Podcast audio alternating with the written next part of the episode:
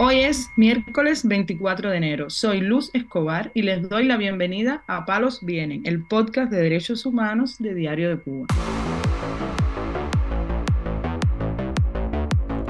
Noticias en Palos Vienen. Hoy comenzamos con el caso de la presa política cubana Dani Rodríguez Isaac, que cumple una condena de ocho años de cárcel por manifestarse contra el gobierno en julio de 2021. Ella está embarazada y su madre, Bárbara Isaac Rojas, ha denunciado que la seguridad del Estado está intentando forzarla a abortar.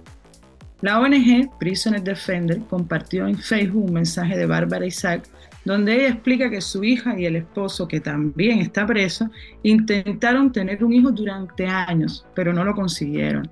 Liz Dani Rodríguez logró este embarazo durante una visita conyugal. Liz Dani me llamó hoy porque Liz Dani está embarazada.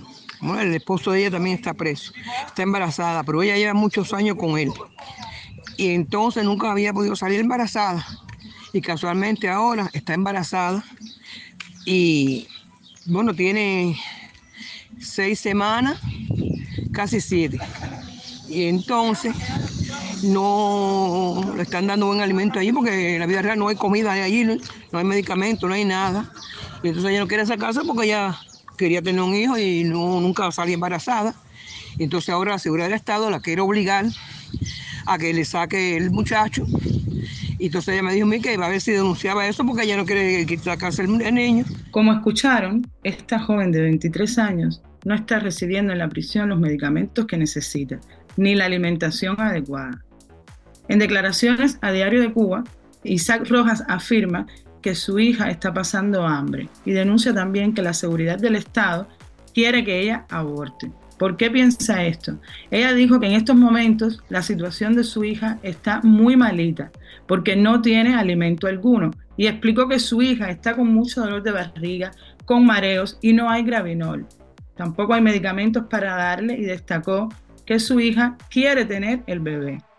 La madre de esta presa política asegura que es la agente de la seguridad del Estado quien quiere que su hija interrumpa el embarazo. Esto se lo hizo saber su otra hija, Lidia Anis, hermana gemela de Liz Dani, que también está presa por su participación en las protestas del 11J. Estas gemelas se manifestaron el 11 de julio en Villa Clara. Las dos fueron arrestadas cuatro días después de las manifestaciones. Las juzgaron bajo los cargos de desórdenes públicos desacato y atentado. Liz Dani tiene siete semanas de embarazo. Esto lo detalló su madre después de haber hablado con ella por teléfono y asegura que no está recibiendo la atención médica requerida. Los familiares de los presos políticos cubanos denuncian con frecuencia la insuficiencia y la mala calidad de los alimentos que reciben sus seres queridos en las cárceles y también la falta de atención médica, algo que organizaciones de derechos humanos califican como una forma de castigo. Palos Vienen, el podcast de derechos humanos de Diario de Cuba.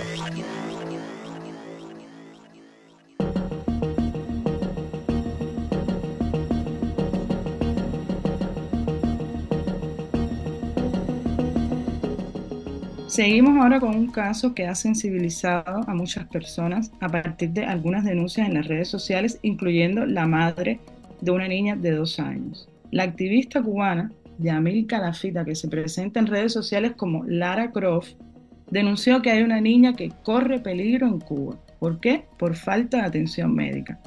Ella advirtió que se trata de un asunto de vida o muerte.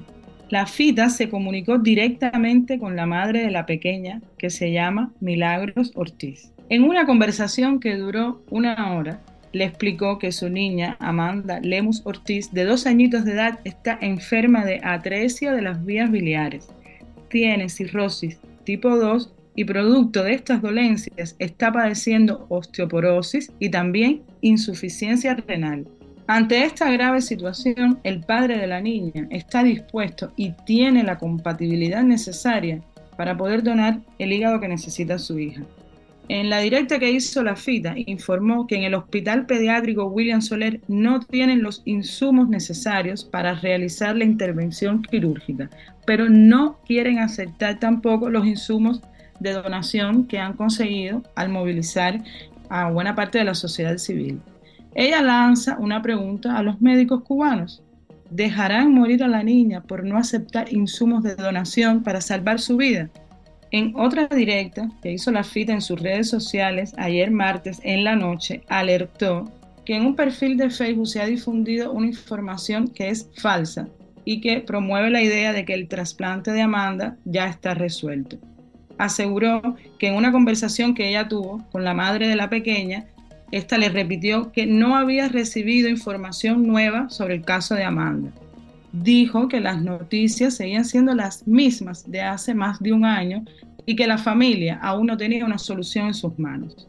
La activista mostró preocupación porque supone, imagina, eh, adelanta que la intención es eh, silenciar a esta madre para que no siga haciendo las denuncias que ha hecho. Y cerramos esta noticia con un fragmento de una carta que la madre de la niña ha publicado en sus redes sociales. Perdóname, porque aunque tu padre y yo estamos dispuestos a dar la vida por ti, a darte ese hígado que tanto necesitas, naciste en el país equivocado, porque aquí no eres nadie, mi amor. Aquí tu pérdida solo será recordada y sufrida por tu familia. A nadie le importas, mi niña, a nadie que tenga el poder para salvarte la vida. Para ellos eres solo un niño más, una niña cubana pobre cuyo futuro es sufrir. Noticias en Palos Vienen.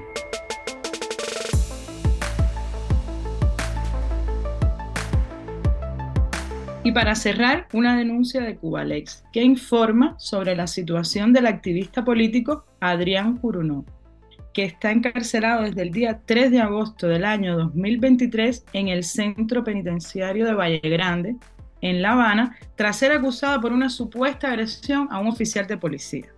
Esta denuncia explica que el pasado 3 de noviembre se presentó un recurso de apelación ante el Tribunal Supremo Popular luego de que una solicitud de un habeas corpus a favor de este activista, que es además vicepresidente del movimiento Opositores por una nueva república, fuera rechazada. La apelación presentada alertó al Tribunal Supremo sobre el tiempo durante el cual Adrián ha estado detenido sin que se haya cumplido las garantías previstas en la ley cubana. Destaca, por ejemplo, que en su caso se superó el plazo legal para hacer las acciones de instrucción. Y es que según las normativas del proceso penal en Cuba, estas deben realizarse en el menor tiempo posible. En relación con estos límites temporales que están establecidos en la ley 143, se explica que no debe exceder los 90 días a partir de la fecha de la resolución que dio inicio a este proceso y solo puede prorrogarse por el fiscal y de manera justificada. En este caso, el tribunal optó por no emitir un pronunciamiento en su respuesta. Cubalex denuncia que lo hicieron tras justificar la legalidad de la detención de Adrián basándose en la suposición de su culpabilidad, pasando por alto el derecho universal de tratar al investigado como inocente. Señalan además que este trato debe perdurar a lo largo de todo el proceso penal hasta que se emite una sentencia firme.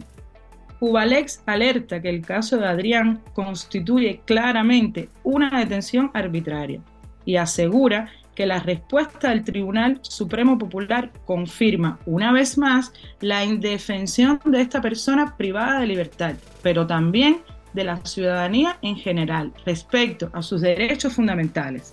Palos Vienen, una producción de Diario de Cuba, conducida por la periodista Luz Escobar. Puedes escucharnos en DDC Radio, Spotify, Google Podcast, Apple Podcast, SoundCloud y Telegram. Hablar de derechos humanos en Cuba puede ser una mala palabra, pero mañana volvemos con otras noticias. Esto es Palos Vienen, el podcast de derechos humanos de Diario de Cuba.